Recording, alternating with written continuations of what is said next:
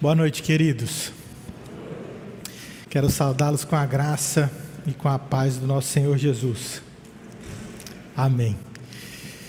Queridos, a maioria de vocês conhece um missionário que ele é da nossa denominação, ele é muito conhecido. O nome dele é Ronaldo Lidório.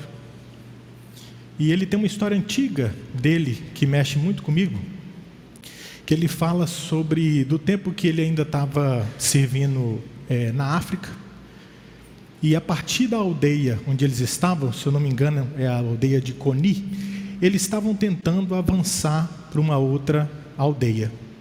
E no contexto africano, como é o perfil do povo africano, se eu não me engano, o parceiro dele era o Laboen, que eles iam junto até a beira de um rio.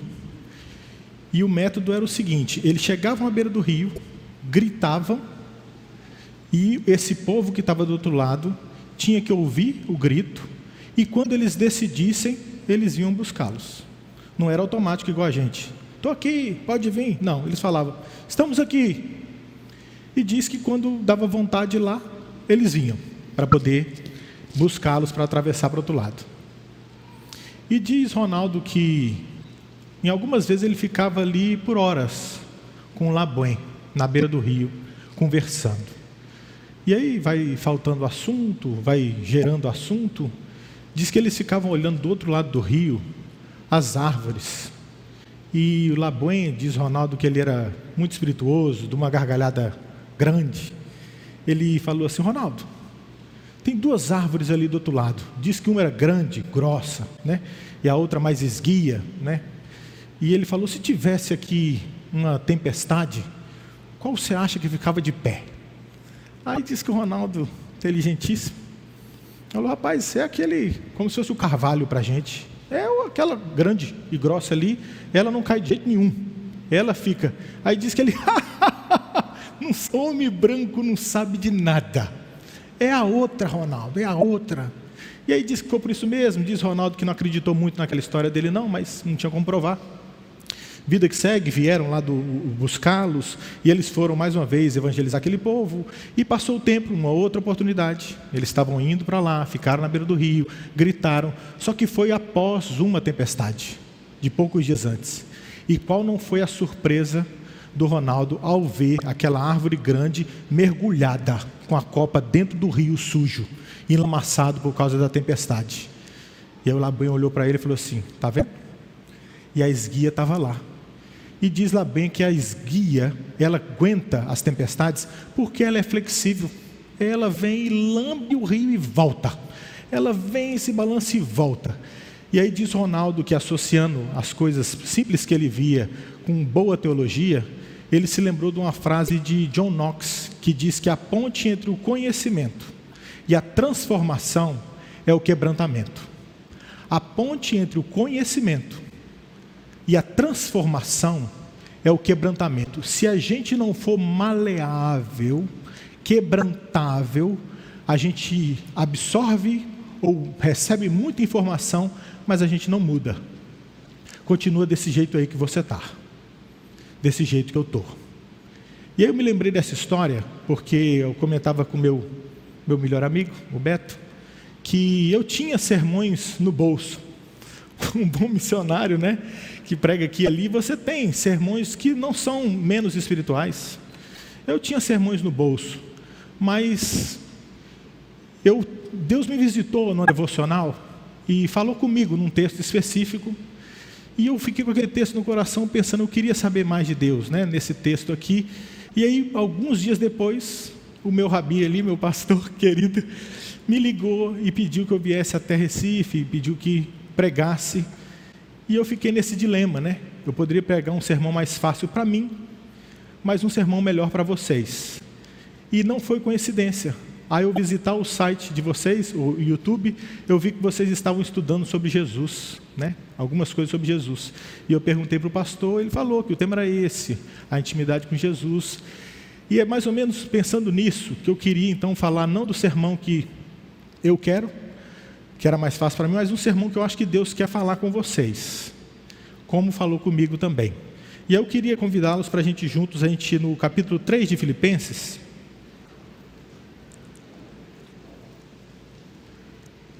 Filipenses capítulo 3. Nós vamos ler um versinho das Escrituras, que é o verso 8. Filipenses capítulo 3, Vamos ler juntos o, o verso 8.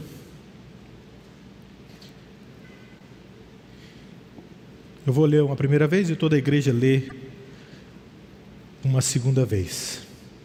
Diz assim a palavra de Deus: Sim, deveras considero tudo como perda por causa da sublimidade do conhecimento de Cristo Jesus, meu Senhor, por amor do qual perdi todas as coisas e as considero como refúgio para ganhar a Cristo. Todos vocês.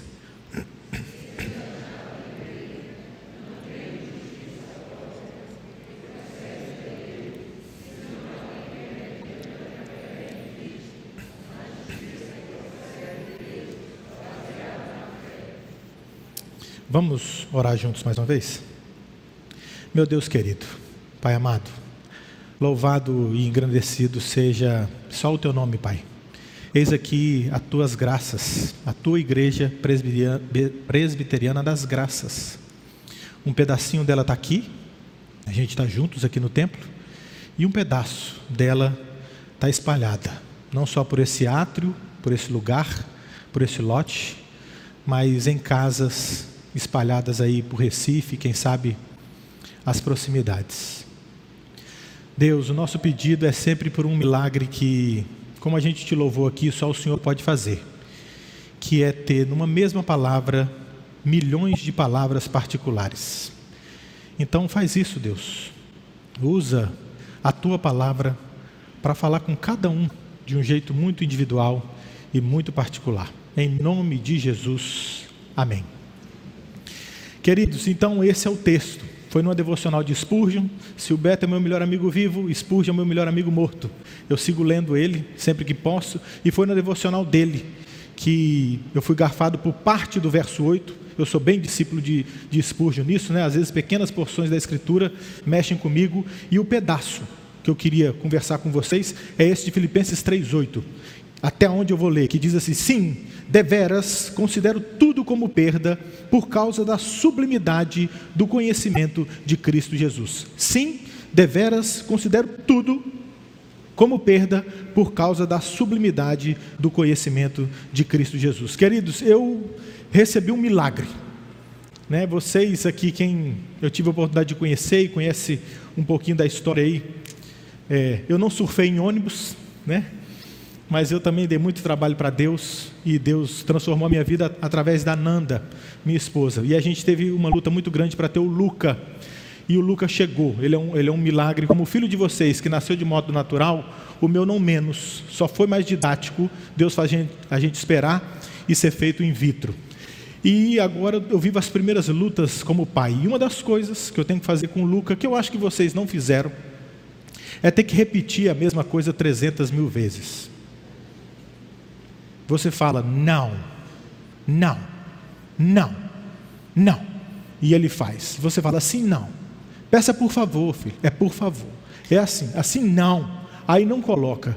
Então, essa repetição, me parece que o jeito da gente falar e repetir, é, nessa insistência parece que uma hora vai, né? Porque você vai repetindo, vai te dando nos nervos de você ter que repetir. Não, você vai repetindo. É seu filho. Você vai repetindo, repetindo, repetindo. A gente tem ódio de ter que falar as mesmas coisas sempre. Esquece do seu filho e pensa num funcionário. Que você tem que falar as mesmas coisas. Você deve ter demitido um funcionário porque você cansou de repetir as mesmas coisas para ele. Não chega atrasado. Não pega bem chegar atrasado. Então a gente vai repetindo. Então repetir nos dá nos nervos repetir, mas me parece que é também pedagógico e didático repetir. À medida que você vai repetindo, parece que com o tempo entra né, na cabeça e começa a fazer sentido. O nosso Senhor Jesus e a palavra, ela nunca deixou de repetir. Ela usa esse recurso também comigo e com vocês. E se você estava com ódiozão aí, quando é com seu filho, seu funcionário, ou com a sua esposa, ou com alguém que você tem que repetir, então troca de lugar. Porque Deus está repetindo para mim e para vocês muitos anos as mesmas coisas e você também não faz. Por que eu estou dizendo isso? Está sendo aqui do jeito do texto uma repetição. Deus está usando Paulo aqui para dizer, sim, deveras. O embalo do texto aqui é ele estar tá repetindo coisas que ele já falou. E ele tem que repetir. E não é assim comigo com vocês? Ele não tem que estar tá repetindo e Deus está falando. São quatro evangelhos contando uma mesma história que até hoje não mexeu de verdade com a minha história e com a sua.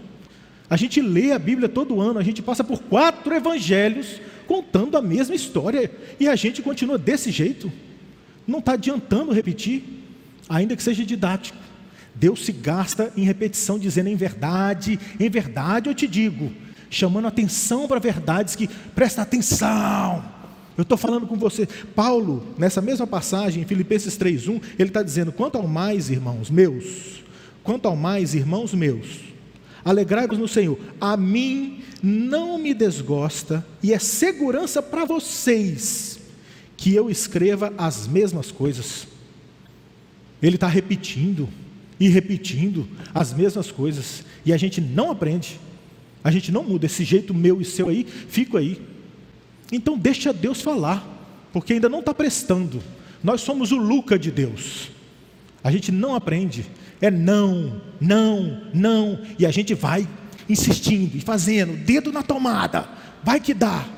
Não. Então aqui esse jeito de Deus repetindo e falando com a gente, eu creio que ele traz a importância do que de novo ele vai falar comigo com vocês. Ele está dizendo sim, de verdade, deveras, e aí ele vai no embalo do texto. Considero tudo como perda por causa da sublimidade do conhecimento de Cristo Jesus. E aí a gente passa para essa outra, eu acho que essa outra notícia aí do texto, que é o jeito que Paulo está falando, dizendo que sim, deveras eu considero tudo como perda. E aí eu fiquei pensando e meditando aqui o sentido dessa palavra. Porque eu acho que a gente não entende naturalmente, no nosso jeitinho que a gente conversa, de falar considerar eu acho que é mais leve do que do jeito do, do texto, né? O que, que a palavra quer dizer. Eu acho que para a gente considerar é, é, mais superficial. Eu acho que parece mais simples, né? Um, uma consideração. Mas o peso dessa palavra nos naqueles livros que nos ajudam a entender o original que a gente não conhece, ele define o significado de considerar como conduzir, ir, ir adiante, ser um líder, governar, comandar, ter autoridade sobre. E aqui o contexto é o seguinte: vocês se lembram que nessa passagem, é exatamente aquela passagem em que Paulo, um pouquinho antes, no versinho 5 e 6, ele está falando daquelas credenciais dele: que ele era hebreu de hebreus, que ele era da tribo de fulano de tal, que ele foi circuncidado ao oitavo dia, que ele era fariseu, e que ele, né, as credenciais dele. E aqui parece que então essas credenciais, elas é que estavam na rédea e elas é que montavam Paulo. Então, essas credenciais, eu dividi aí de forma didática em três tipos de credenciais: genéticas, hereditárias e meritórias. Essas credenciais montavam Paulo e elas é que conduziam ele. Considerar então, me parece que no sentido do texto, é esse domínio sobre o cabresto na boca de Paulo. Era isso que tocava a vida dele. Se virava para cá, hebreu de hebreus, ele, ele falava, sou hebreu de hebreus. Então isso era o domínio sobre a vida dele. Paulo era dominado por essas credenciais que ele está falando, que agora considera tudo como perda. Mas até chegar na perda, era isso que dominava ele. Então o peso dessa palavra considerar é essa força de autoridade sobre a qual domina a minha e a sua vida. Se no caso de Paulo eram aquelas credenciais dele, eu pergunto, se eu dividir nessas três grandes áreas, pense em você, credenciais genéticas, hereditárias ou meritórias. Se for genética, o que que você veio nessa vida que destoa, que sobressai dos outros? O seu olho é azul demais? Você veio com cabelo liso demais? Você veio bonita nessa vida? E você, querido, você veio bonitão? Você veio com boa condição física? Dizem que os negros correm e os brancos nadam. Normalmente os negros são campeões em 100 metros rasos, em corridas, e os brancos são os melhores na natação. Isso tem mudado com aquelas roupas, né? Que estão avançando aí o jeito das roupas. Mas a genética, que tipo de genética que Deus te presenteou nessa vida? Você veio, então não pediu para ser assim, mas você veio com que facilidade? Você é inteligente? Você tem uma mente brilhante? Você tem facilidade para os cálculos? Talvez, pegando emprestado o raciocínio de Paulo, essas coisas te dominam?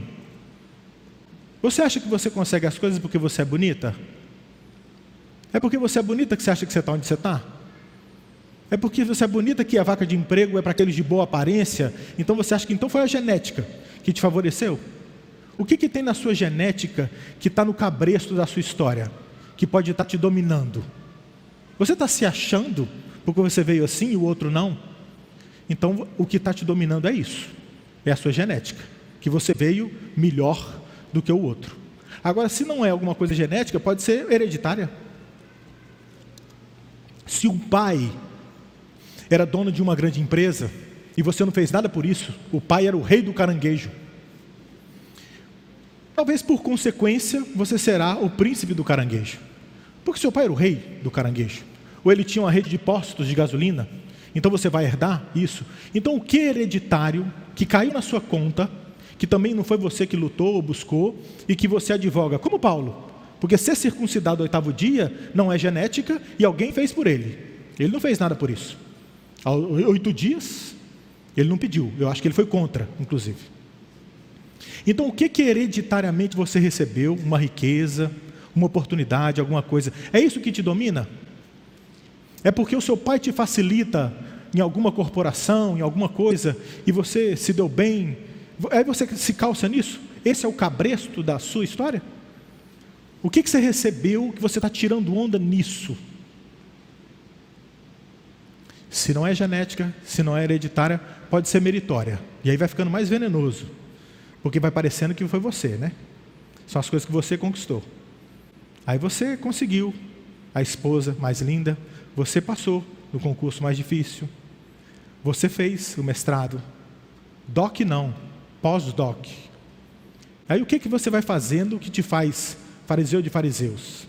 Perseguidor. O que, que vai te subindo aí? E você se calça nisso. Não, deixa o doutor falar. Se fosse assim, eu não estava aqui, né? Se fosse assim, eu não estava aqui. O Evangelho é um reino às avessas, né? Do que a gente crê. Então, me parece que esse considerar que Paulo está falando aqui, o cabresto que dominavam ele era essas coisas. Aí o que, que ele diz? Ele fala que, deveras, ele considera não algumas coisas, mas tudo. Tudo como perda. Tudo como perda. Todas as coisas daquela listinha que ele falou, né, seja genética, hereditária ou meritória, tudo ele considera como perda. Me chamou a atenção uma coisa, veja se vocês concordam. Quando Paulo é encontrado pelo Senhor Jesus e a vida dele muda, e ele fala isso aqui, considera tudo como perda, ele deixou de ser circuncidado no oitavo dia? Tem como descircuncisar? Ele deixou de ser da tribo de Benjamim? Ele deixou de ser então tem coisas que não tem jeito. Ele deixou, ele deixou, tem como voltar e ele não ter sentado aos pés de Gamaliel? Não tem jeito, né? Mas parece que Deus redime tudo aquilo e aproveita agora para o bem, mas bem humilhado, como diz um livro é, famoso dos nossos tempos de Jonas Madureira, a inteligência humilhada. Parece que então Deus redime, porque não tem como circuncidar, não tem como não ser hebreu, não tem como não ter, ser, aprender tudo que foi como fariseu, não tem como desfazer. Mas uma vez feito, isso não está no cabresto mais, desce daí, sai de cima de mim, que não é isso mais. Mas você, ele, Deus redimiu todo esse conhecimento, faz disso perda, mas continua usando, porque foi essa mente brilhante que Deus deu a Paulo, que fez ele ser um escritor como ele é e deixou para a gente o que a gente conhece como Bíblia. Mas não é isso que domina mais. Ele considera tudo isso como perda. E dizem os, os estudiosos que essa palavra perda, eu não sei, queridos, eu estou baseando aqui no que eu, eu aprendo com gente que eu suponho que saiba. Diz que essa palavra perda só aparece de novo uma outra vez que é no episódio em que Paulo está indo para a Itália, num navio muito cheio de gente, parece que eram duzentas e tantas pessoas, e uma tempestade forte demais acometeu o navio, e o negócio estava ficando tenso, e aí diz lá, em Atos 27 e 38, que a solução foi eles aliviarem o navio. Então pegaram um carregamento que tinha lá de muito trigo, trigo era riqueza, trigo era alimento, trigo era importante, eles jogam tudo fora, eles perdem o trigo, joga o trigo fora para poder salvar a própria vida. Então, se a gente for interpretar aqui escritura com escritura e fazendo uma didática aqui, fazendo do, da, de toda a Bíblia uma parábola para ilustrar esse texto, a gente está agarrado ao nosso trigo? Você vai morrer abraçado no trigo, irmão. Esse trigo vai te matar. Larga o trigo, joga fora. Considera como perda se não engole você, trigo, navio e tudo. Paulo considera tudo como perda, coisa que aparentemente era de valor, joga fora, senão isso vai te matar. Até hoje você ouvindo essa palavra e você ainda está agarrado numa conta bancária, num status, num bairro, num lugar, num emprego, numa posição, joga fora. Bota tudo isso como perda. O jeito que ele fala aqui eu tenho vergonha de falar. Porque Deus é muito santo. E eu não tenho direito de falar a palavra que ele usou aqui, no púlpito dele. Mas perda e refúgio é o que você encontra no chão de um curral. É isso que tem na sua conta bancária. É isso que está escrito no seu diploma. Formado em esterco. Cento e tantos milhões de esterco. Joga fora. Isso é nojo. Você abrir um cofre. A expectativa é que sejam barras de ouro e tem esterco lá. É Lutero que diz que eu e vocês, queridos, nós somos um monte de esterco. Palavra boa de ouvir, né, irmão? Lutero ilustra que eu e você nós somos uma pilha de esterco. Não fosse uma neve branca que vem e cobre toda a pilha de esterco, e a umidade da neve abraça o esterco, fertiliza e sobe uma árvore. É essa a ilustração que Lutero usa. A gente continuaria sendo esterco. Embaixo da neve sempre teve esterco, mas a neve é Jesus. É o Espírito de Deus que vem e abraça esse mundo de material de descarte e fertiliza e muda e vai fazendo o que era importante ser esterco, ser passado e sobe uma planta, sobe uma árvore, muda a vida. Todo mundo que passa vê, uau, de esterco a uma árvore frutífera. Paulo considera tudo como esterco. Nessa comparação foi é, Spurgeon que disse essa ilustração, que é o jeito que quando o sol aponta e brilha, todas as outras estrelas vão deitar. Quando o sol brilha, todas as, todas as outras estrelas, vamos, vamos, vamos, vão deitar. Quando o sol brilha, todas as outras se apagam. Essa é a notícia do texto. Eu considero tudo como perda, porque quando chega a sublimidade do conhecimento de Cristo, cadê estrela, irmão? Quem é estrela? Eu espero que a Nanda não gosta dessa parte do testemunho, mas eu vou explicar para vocês, porque não é Dom Juanismo de Dom Juan, mas eu acho que é satanismo. Na época que a Nanda entrou na minha vida, eu tenho certeza que não são, nunca foi pelas minhas habilidades. Por isso que a Nanda não gosta dessa parte do testemunho, mas eu vou contar porque eu penso que é pertinente. Na época que a Nanda entrou na minha vida, eu nunca tive tantas outras opções de relacionamentos ao mesmo tempo. E eu não estou mentindo, eu estou pregando a palavra para vocês. E eram cinco opções e a Nanda. Não tinha lógica. Não tinha lógica eu escolher a Nanda. Não tinha lógica para um cara do mundo escolher uma mulher crente. Não tinha lógica. Cinco outras opções, talvez mais sedutoras, mais fáceis, mais para mim era Satanás vendo que a minha conversão estava chegando, ou imaginando, né? Porque Deus é que é onisciente, imaginando que ele ia perder, o inferno ia perder, ele patrocina cinco emissários dele, para tentar me seduzir e me manter naquela vida. Pois como esse sol que brilhou e todas as outras estrelas apagaram, foi de Deus. Alguma coisa me atraía para o brilho da Nanda que todas as outras se apagaram e deu no que deu. Foi ela que foi usada por Deus para me levar até Cristo Jesus. Eu faço essa comparação para que a gente entenda de uma vez por todas isso. Se a sublimidade do conhecimento de Cristo não brilhar assim, você vai continuar abraçado com seu trigo. Tem que ter uma luz mais forte. O seu dinheiro ainda está brilhando demais, o seu status ainda está brilhando demais, o amor aos seus filhos, sei lá o que, que te consome, o que, que é seu trigo, o que, que são as suas credenciais. Isso precisa apagar, e não há neutralidade, isso é importante, não há neutralidade, você não fica sem ninguém montado em você, ou você é conduzido por coisas do inferno ou por coisas celestiais, sua, o seu lombo não fica vazio, é preciso alguém te dominar. Pelo texto a gente vê, ele troca, ele considera tudo, junta tudo, não esqueça de nada, tudo como perda por outra coisa. Ele não fica sem nada.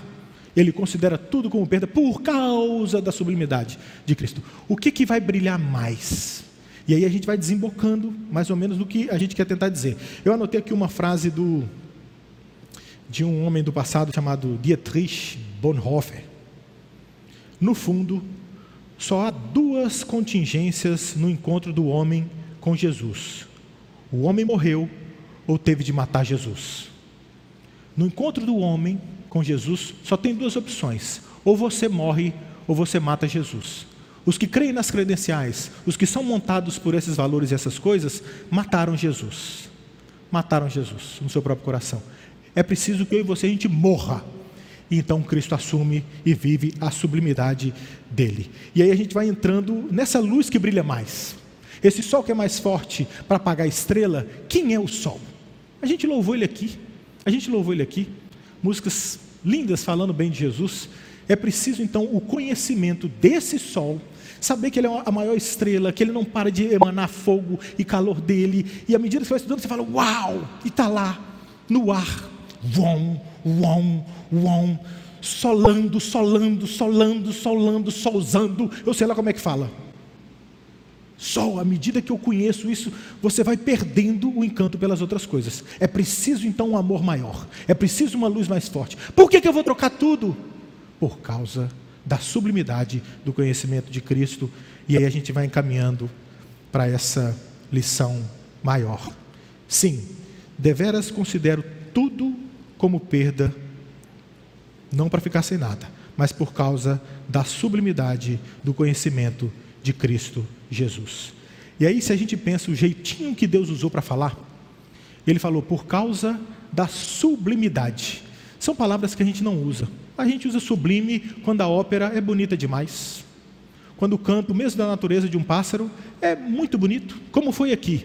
Foi emocionante hoje ver que só as vozes entre aspas, só, só as vozes, era de fazer qualquer um chorar aqui. Homens e mulheres contando no compasso, eu acho que aqui o feminino estava melhor, viu? Eu ouvi desse lado um feminino aqui que eu falei, tem um coral aqui. Né? Só as vozes. Deus nos equipou com essa entonação, com cordas vocais que ele toca, né? Essa, então a gente fala que isso é sublime. É o jeito que a gente usa. Não é uma palavra que normalmente a gente usa. Né? Agora, pensando também nesse sentido dessa palavra da sublimidade, o jeito que Deus está falando, sublimidade é estar por cima, superior, melhor, acima. Então eu troco tudo, todo esse trigo nosso aí, pela sublimidade, pelo trigo dos trigos, um trigo de ouro, um, trigo, um negócio, como que é essa sublimidade? Aí parece que a sublime é superior em três formas: em posição, em autoridade e em poder. Sublimidade do conhecimento de Cristo. Por que, que isso é sublime? Por que, que esse sol é tão melhor do que o brilho das estrelas? Quando que eu consigo trocar? Quando que eu consigo soltar isso aqui, Carlitos? Porque eu preciso soltar. Não dá para segurar tudo. São duas mãos que a gente veio com. Então eu tenho que soltar para pegar outra coisa. Como é que eu consigo soltar? Eu tenho que ver uma coisa valiosa, vale a pena, vale a pena, mas sempre por fé, sempre por fé, tá? Ele fala, vem e você tem que crer, você tem que soltar crendo, ele não te dá antes, como foi aqui na história que a gente viu hoje, dá o dízimo e depois ele fez alguma coisa, então solta primeiro e veja, e aí você pega uma coisa maior, sublime. Sublime de três formas: em posição, em autoridade e em poder. Em posição, do jeito que a gente entende mesmo, de posição maior, acima de. Quem já teve a oportunidade gosta de viajar, como um casal que eu conheço aqui, já deve ter ido, por exemplo, lá em Dubai, e lá, se eu não me engano, é, atualmente é o maior, que é o Burj Khalifa. Burj Khalifa é um, um prédio que eu acho que é o maior, ou está na competição aí, é o maior. Eu estou falando aqui porque ele é famoso. Em, em Paris States é famoso. Toda vez que você chega num lugar, você quer subir, você quer tirar a foto lá do prédio mais alto. Porque tem esse negócio aí dentro da gente. A gente gosta de ir no lugar mais alto. Onde que é mais alto? Eu quero bater foto de lá, mais alto. É esse prédio? Eu quero ir nele. Vamos visitar lá? Eu fiquei sabendo agora, eu passei fim de semana passado em João Pessoa, que teve um prédio que era grande, alto demais lá e o rapaz não conseguia vender a cobertura porque era cara demais e disse que ele começou a abrir para visita. E porque era o prédio mais alto, de frente para a praia mais bela, virou um ponto de visitação, de turismo, num prédio. Porque é alto. Essa sublimidade, uma dos, das formas que ele é, é superior, é porque ela é mais alta. Mais alta em posição.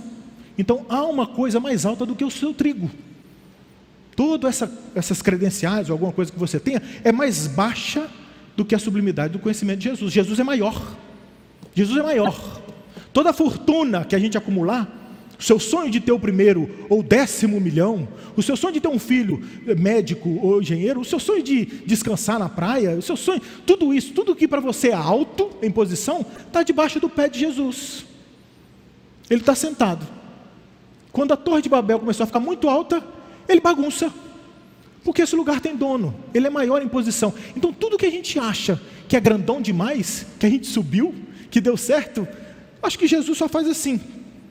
Rapaz, em posição, sublimidade, tudo isso, se a gente não entender que isso tudo existe uma coisa maior, a gente é movido por isso. Eu quero lugar maior. Queira Jesus. Jesus é mais alto em posição.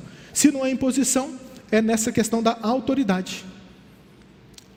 A autoridade é esse jeito que a gente também segue uma linha que é atrativa, não só em posição, mas autoridade, para poder ou a gente subir mais, ou a gente mandar mais, ou a gente poderia associar inclusive com a nossa justiça. Enquanto há uma instância maior, uma instância superior, há esperança. Condenado em primeira instância, ainda há esperança. Tem a segunda instância. Condenado em segunda instância, ainda tem esperança. Vamos para cima. Então o Supremo seria a última instância. Então, essa altura em autoridade, não só em posição, mas em autoridade, isso também nos aguça, parece que nos dá esperança. Talvez por isso as credenciais e os nossos sonhos são como uma cenoura na nossa frente. A gente quer um pouco mais. Cristo é maior. Ele é que tem autoridade. Ele é a última instância. E se tem uma instância acima, há esperança. É o que a gente ouviu aqui também, né? As ilustrações estão brotando do, do nosso próprio culto hoje. Quando clinicamente o médico diz, não tem jeito, vai morrer. Meu pai foi um caso assim. Condenado também, ele teve dois tipos de meningite, um tipo e a outra, vírus, vírus e bactéria. Então ele foi desenganado pelos médicos. Não, não tem jeito. Já era. Se voltar, não faz nada da vida. Pode levar para uma fazenda e mandar descansar. Mas minha vozinha olhou que as unhas dele tinham mudado de cor. Não, as unhas dele estão mudando de cor. Eu acho que ele vai ficar bem. Porque quem tem a última palavra não é nisso aqui. Há uma instância maior. Quem é a nossa instância maior? Jesus. Então, se o seu casamento acabou, quem falou que você é a última instância? Tem você a última palavra sobre o seu casamento, irmão? É porque você é um marido podre que você fala, não tem jeito então. Porque no que depender de você já acabou. Eu sei que já acabou. Eu também sou um marido podre. Mas quem falou que a minha voz tem esse poder? Quem falou que a nossa opinião tem alguma coisa? Tem uma autoridade maior sobre casamentos. Quem fez casamento? Ele dá solução em casamento. Tem jeito, sim, senhora. A senhora vai deixar de ser chata e vamos salvar esse casamento. Tem solução. A gente não vai ser chato para sempre, o nosso casamento não vai ser podre para sempre. É possível voltar a amar, sim senhor e sim senhora, se não tira Jesus do trono e bota você no lugar dele, porque de casamento entende aquela dona ali, que acabou o casamento dela. Não tinha jeito, meu marido me batia, dá para marido deixar de bater, pelo poder da última instância. Ele tem autoridade sobre fibra muscular de braços de maridos que avançam contra a mulher. E eu conheço história de um amigo meu que um homem batia numa mulher e ele deixou de bater e ele virou presbítero. Porque há uma última instância. Enquanto tem uma autoridade maior, tem esperança. Está vendo que a gente está se agarrando a coisa pequena? Coisas das nossas credenciais, coisas terrenas. Tem uma sublimidade maior, coração, acima da gente. Não só em posição, não só em autoridade, mas em poder, que é exatamente o que a gente estava dizendo. Em poder. Porque ter poder a gente tem para pouquíssimas coisas. Eu não tenho, eu não tenho poder para fazer o meu filho me obedecer. Eu não tenho poder. A gente não tem poder para nada. É um vírus invisível aí que começa a tombar um país e mexer com a nossa história. Mas tem uma sublimidade acima em poder. Que tem esse poder que a gente falou aqui, que transforma sim senhor e sim senhora corações. Dá para mudar. Recife tem jeito por causa da sublimidade do conhecimento de Jesus. Mas enquanto uma massa de uma igreja que gasta um domingo para ouvir a palavra de Deus, e a gente está ouvindo, e isso é repetido, repetido, e a gente sai e continua abraçado com os feixes de trigo, e posta no Insta os feixes de trigo, ah, eu acho que não vai mudar não. Ou então Deus vai continuar na longanimidade dele, comigo e com vocês. Porque ainda não entenderam. Eu estou falando, eu estou explicando, a luz está brilhando, o sol, mais iluminado que as estrelas, e a gente não entende ainda essa sublimidade. E aí migra para o conhecimento, a sublimidade do conhecimento de Cristo Jesus. Aqui tem dois jeitos de ter conhecimento, e a gente sabe disso. Um é especulativo e o outro é afetivo. O especulativo é quando a gente vai no médico. A gente vai no médico, ele faz o exame aí na sua carótida, no seu corpo, nos seus HDLs, nos seus triglicerídeos e outras cositas más, e fala: tá zoado, não tá bom não, viu? O pâncreas está trabalhando aqui, ó, enxugando a testa. Tá tenso aí, morar dentro do seu organismo. Me ajuda. O médico fala, você escuta, o que, que você faz? Come a picanha para celebrar, glória a Deus. A última. Está até hoje comendo a última, né? Limpa o dente aí, que ficou uma carninha aí. O conhecimento especulativo é esse. A gente sabe, a gente até sabe, mas não muda. Mas não muda. O conhecimento afetivo é aquele conhecimento que o médico fala e talvez ele falou para você. Aí você falou: a casa caiu. Compra salada amanhã, meu amor. Suspende a picanha. Acho que agora eu vou morrer. Aí você muda. Aí você muda. O conhecimento, então, é esse conhecimento que aí, nessa devocional que eu fiz de Spurgeon, ele dividiu em mais divisões, eu vou comentar com vocês aqui em três, que tem que ser um conhecimento pessoal, suficiente e contagiante. Pessoal, porque o jeito que Paulo fala, ele fala que ele considera. Considero. Sim, de verdade. Deveras, considero eu, Paulo, tudo como perda. E aí eu faço a pergunta para você. E você? Você considera tudo como perda? Carlitos, considera algumas coisas já, viu? Algumas coisas já perderam a importância. Não, considero tudo. Uma consideração pessoal. Eu me lembro de um outro devocional de Spurgeon, perto do Natal, que ele pregava sobre aquele texto de Isaías, que ele dizia, eu não lembro o texto aqui de cabeça, que fala: um filho se nos deu, uma criança nos nasceu, um menino, né? E ele vai explicando que aquele jeito da fala de Isaías é dizendo que o menino me nasceu, também de um jeito pessoal. Esse Jesus que a gente está falando, ele é válido para você? Se com a tua boca confessares e o teu coração você crê, é uma confissão pessoal? Então o conhecimento de Cristo Jesus, a sublimidade desse conhecimento, tem que ser você, coração. Você conhece? Estão te falando de Jesus e você matraca repetindo, ou você que conhece? Que pedaço dele que você gosta mais? Se você fosse falar bem do seu esposo, esposa ou filhos, ou de alguém da igreja, você ia ter as características que te agradam. O que, que você conhece de Jesus? Ele é salvador de quem? Ele é senhor de alguém? Então tem que ser um conhecimento pessoal. Você gasta tempo conhecendo o Senhor Jesus? Teve um, um filósofo, um teólogo, filósofo é, dinamarquês chamado Kierkegaard, que ele diz que cristologia, conhecer a Cristo, começa com silêncio. E ele fala uma palavra dura que eu fiquei com vergonha de falar aqui, mas eu vou falar. Cala a boca. A cristologia começa com o nosso silêncio. A gente fala demais. Diante da palavra. Porque o Verbo se fez carne, verbo, palavra, se fez carne e habitou entre nós. Deixe Jesus falar. Gastaram 150 salmos todo dia, uma da tarde, e você não mudou nada. A igreja celebrou. A minha pergunta é: você é a igreja que celebrou 150 salmos? Esse jornal falou com você. O conhecimento de Cristo Jesus é pessoal, irmão. É você e ele. Não só pessoal, mas suficiente. Porque conhecer a Cristo, e aqui é a hora que o texto explica tudo, é essa troca válida. Eu considero tudo como perda por causa da sublimidade de Cristo Jesus. Por que, que Spurgeon diz então que é suficiente, um conhecimento suficiente, que ao conhecer você fala, uau! É óbvio que eu largo. Tudo o quê? Tudo o quê? Por Cristo? Tudo? Eu largo mesmo. Isso não é tudo. Isso é esterco. Você está louco? Claro que eu largo. Já larguei. Nunca gostei disso. Que nojo. Passou. Porque é suficiente. Cristo vem e entra em veias, em curva, no fundo de, da gaveta, da minha, da sua história, e preencheu. Você fala: Uau! É isso! Louvado! Quanto tempo eu esperava por isso? No meu caso, 28 anos. Abraçado com esterco, 28 anos trabalhando em fossa mexendo com o que a gente joga fora. 28 anos, achando que aquilo é era vida, até conhecer Ele. Uau! Não precisa de mais nada. Como que tem gente correndo atrás de tanta coisa? E tem Jesus. É como eu chegar para o Luca com uma nota de 200 e falar: Você quer, filho?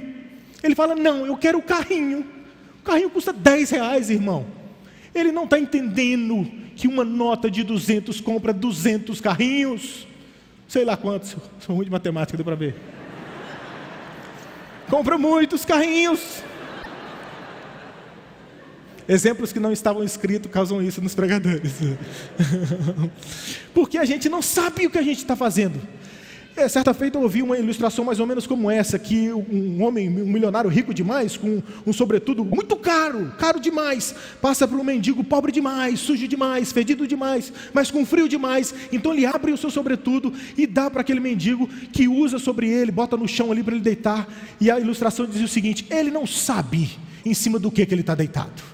Ele não sabe quanto vale esse sobretudo que ele está por cima dele. A gente não está entendendo o que, que a gente está abrindo mão em prol desse trigo sujo que a gente tem abraçado a Ele é suficiente. O conhecimento de Cristo ele é suficiente, mas não só suficiente. A última parte aqui que eu separei para a gente é contagiante, porque à medida que você conhece, você fala: Eu quero mais é desse Jesus aí. Como é que faz para aprender mais? Tem culto que horas? Vai ter um discipuladão aí? Que hora que junta um tanto de homem para a gente poder ter uma conversa de homem? Falar que meu casamento está podre eu aprender desse Jesus aí que foi o marido ideal. Ele sim é o marido que está esperando a noiva e deu a vida por ela. Como é que faz? Você vira um negócio. E olha o mais interessante, queridos Deus é eterno, Jesus é eterno, sem começo nem fim. O tanto que eu e você aprendermos dele, está faltando.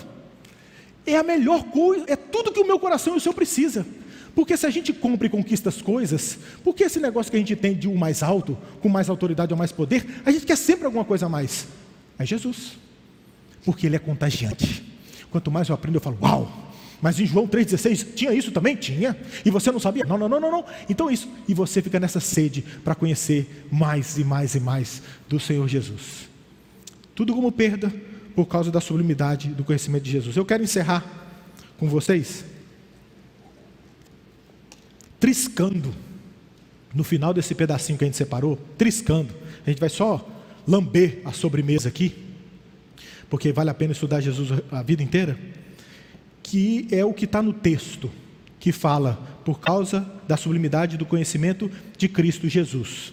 E eu escolhi pegar Jesus. Se eu for pegar com vocês, queridos, Jesus, vamos ser ingênuos e humildes diante da palavra e do jeito da gente estudar. E é o jeito que eu dou conta. Jesus. O que que significa Jesus? Salvador. Salvador. Jeová é a salvação. Salvador. Salvador.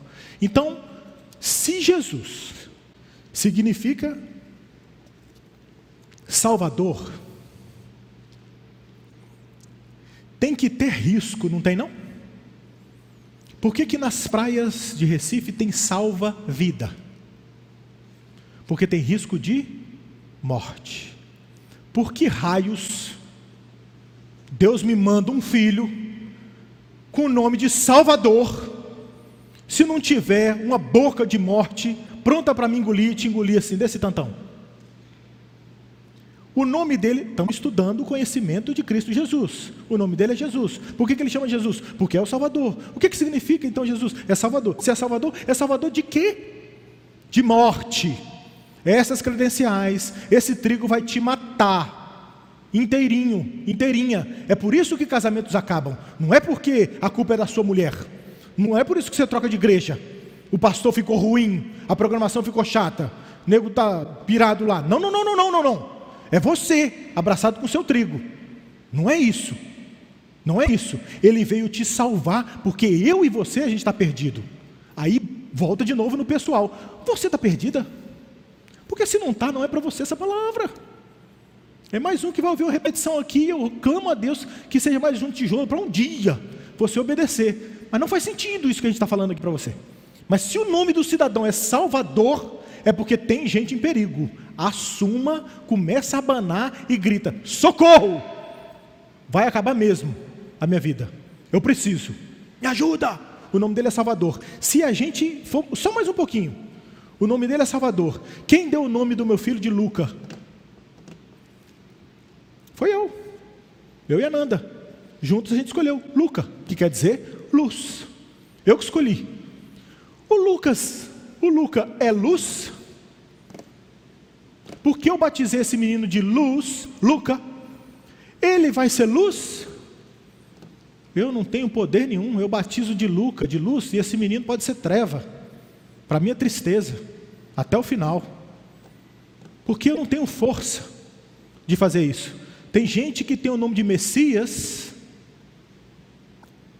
e é muito longe disso. Agora, quem que deu o nome de Jesus para Jesus? Foi Deus. Deus mandou o anjo em sonho falar com José e falou: José, fica tranquilo, não precisa apelar o que gerou nela do Espírito Santo. Vai botar o nome dele de Jesus lá na frente, fala Emanuel, Deus conosco tal, essa intimidade. Quem que batizou o nome de Jesus? Foi Deus. Deus não tem poder de botar um nome no menino. Teria Deus errado de chamar Jesus de Salvador e ele não dá conta de te salvar, não? Não, Carlos, é porque o meu pecado é podre demais. Meu casamento já está ruim demais. Eu já roubei na empresa demais. Eu já menti demais. São muitos anos de pornografia demais, Carlitos. No meu caso, não dá não. Então fala para Deus que ele errou. Fala, Deus, o Senhor não está sabendo dar nome ao seu filho. Salvador não. Pode ser não tentador do, de Satanás, mas tentador no, no, no sentido de aquele que tenta, mas eventualmente consegue. Porque Salvador não bateu não, no meu caso não bateu não, não deu certo não. A loucura minha e do seu coração, ao não crer na sublimidade do conhecimento de Cristo, é às vezes fazer pouco caso disso. Foi Deus que deu o nome dele de Salvador, ele vai salvar. Simples assim. O poder é dele, não é seu não. É só você gritar. O espírito dele pode estar falando nessa noite aqui e te dando coragem para gritar: socorro! Porque isso é dele, tá? Ele chega aqui e fala: grita socorro. Porque é humilhante gritar socorro. E quando a gente grita socorro, a glória fica só nele. Não precisa da sua ajuda. Não teve um afogado que ajudou o salva-vida. Só dá trabalho. Quer matar o salva-vida junto. Deixa que eu te salve, vira de costa, para de falar e eu te levo para a praia. Vem, vem, vem, vem, vem, vem. Tem solução porque Ele é o Salvador. O nome dele significa Salvador e o próprio Deus é que deu o nome dele. Eu quero encerrar. Eu quero encerrar. Só partindo do nome dele ainda, me veio uma, uma coisa que eu li também é, de Spurgeon, que foi para a gente clamar em nome de Jesus. Clamar em nome de Jesus. Por que, que a gente ora em nome de Jesus? Por que a gente pede em nome de Jesus? Esse nome que batizou, a sublimidade do conhecimento dessa pessoa, Jesus, que Paulo fala tantas vezes, diz Lutero que tantas vezes na carta de Paulo tem nome Jesus, Jesus, Jesus. Esse nome não sai da pena de Paulo, diz ele, porque o Espírito Santo tinha colocado Jesus no coração dele, e não dá para não falar. A boca está cheia do que a boca fala do que está cheia o coração. Como que a gente faz? Clamar em nome de Jesus. Aí Spurgeon faz uma comparação para quem é do meu tempo, que usava cheque, tinha um jeito de. Você recebia um cheque, você endossava o cheque no seu nome. Lembraram aí, Brasil? Quem era desse tempo? Você escrevia o seu nome, você endossa coloca o cheque no seu nome, você ia lá e descontava o cheque no banco. Você pegava o cheque escrito Carlos Henrique Ferreira Borges, é, para mim, eu vou lá com o cheque e vou pegar aquele dinheiro para mim. Clamar em nome do Senhor Jesus, segundo Spurgeon, é você fazer isso. Você pega a promessa, se Deus batizou o nome do filho dele como Salvador, eu pego essa promessa, é Salvador? Muito bom, eu coloco meu nome nela, salva a minha história, salva o meu pecado. Peraí, Deus, eu vou anotar aqui no cheque então. É Salvador? O preço do cheque, qual o valor? Salvação. Ok, eu vou pôr aqui, Carlos Henrique Ferreira Borges, e vai no banco crendo que você vai pegar esse dinheiro. Falta a mim e a vocês endossar as promessas de Cristo como sua. Coloca o seu nome na promessa. É Salvador? Só um minutinho, bota meu nome por todo, vai que tem um homônimo, vou botar o CPF aqui, Jesus, ó, eu quero, e é hoje, endossa e vai contra Deus, crendo. O Senhor não falou? Não é Salvador? Falta essa intimidade, esse conhecimento da sublimidade de Cristo, de voltar para Ele, com as coisas que Ele falou, com as promessas dele, falar assim: e aí? Está zoado lá em casa, como é que vai fazer? Volta para Ele, que Ele vai honrar a palavra dele, não por sua causa mas por causa da honra dele na palavra dele. Eu encerro dizendo, queridos, uma, uma ilustração que eu acho que foi o HDL que disse, o pastor de bom colesterol, Hernandes Dias Lopes.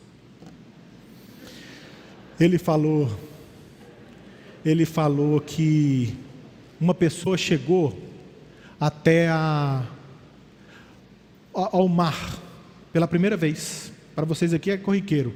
Eu tenho uma amiga lá da minha igreja que vai é, realizar esse sonho, depois de, de idade, então em Brasília, centro do país, vai conseguir fazer uma viagem para ver o mar pela primeira vez.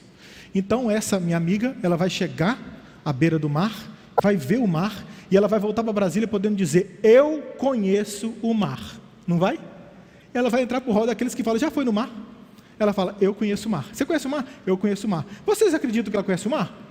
Ela conhece o mar, ok? Ok. Agora, se eu boto ela dizendo: Eu conheço o mar. E eu trago aqui agora, do lado dela, um marujo com o rosto todo sulcado de ruga, com a mão toda detonada de pescar no mar, dias e noites, ficar dentro do mar e viver lá dentro e voltar, vive mais no mar do que na terra, e ele diz assim: Eu conheço o mar.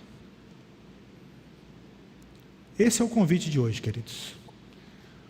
Assim, de verdade, a gente considerar tudo como perda, pela sublimidade do conhecimento de Cristo Jesus. Amém? Vamos orar? Vamos fechar os olhos? Vamos orar? Senhora, pastorzão.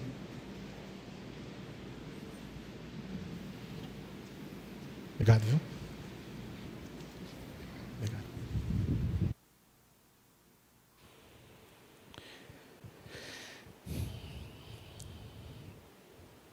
Pai, se tu nos trouxeste para aqui hoje, e se tinha algum motivo para teu espírito fazer isso, certamente foi para a gente ouvir a tua voz,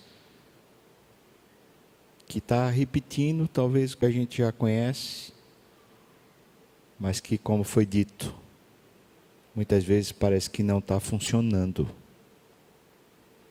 Pai, a culpa é nossa, é minha. E quero pedir ao Senhor que teu Espírito haja entre nós, haja em mim, haja em cada irmão e irmã que aqui esteja ou que está na internet acompanhando, para que esse sopro, esse fôlego, para que essa salvação não seja só retórica, especulativa mas se transforma em vida para nós. Senhor, alguns irmãos eh, nos cultos passados, em dias passados, se entregaram ao Senhor. Talvez hoje, Pai, alguém aqui, ou alguns aqui, estão dizendo também que querem te conhecer. Eu peço a Deus que teu Espírito pegue pela mão e atraia cada um desses para junto de ti, Senhor Deus. E daqui nós, igreja, começar por mim, que a gente seja realmente instrumento que, que pega pela mão e que anuncia, e que revela, e que desfruta desse conhecimento da sublimidade de Cristo, nosso Senhor, por amor do qual a gente perdeu todas as coisas, Pai. Faz assim, Senhor, eu te peço isso no nome de Jesus. Amém. Amém. Irmão, antes da gente ter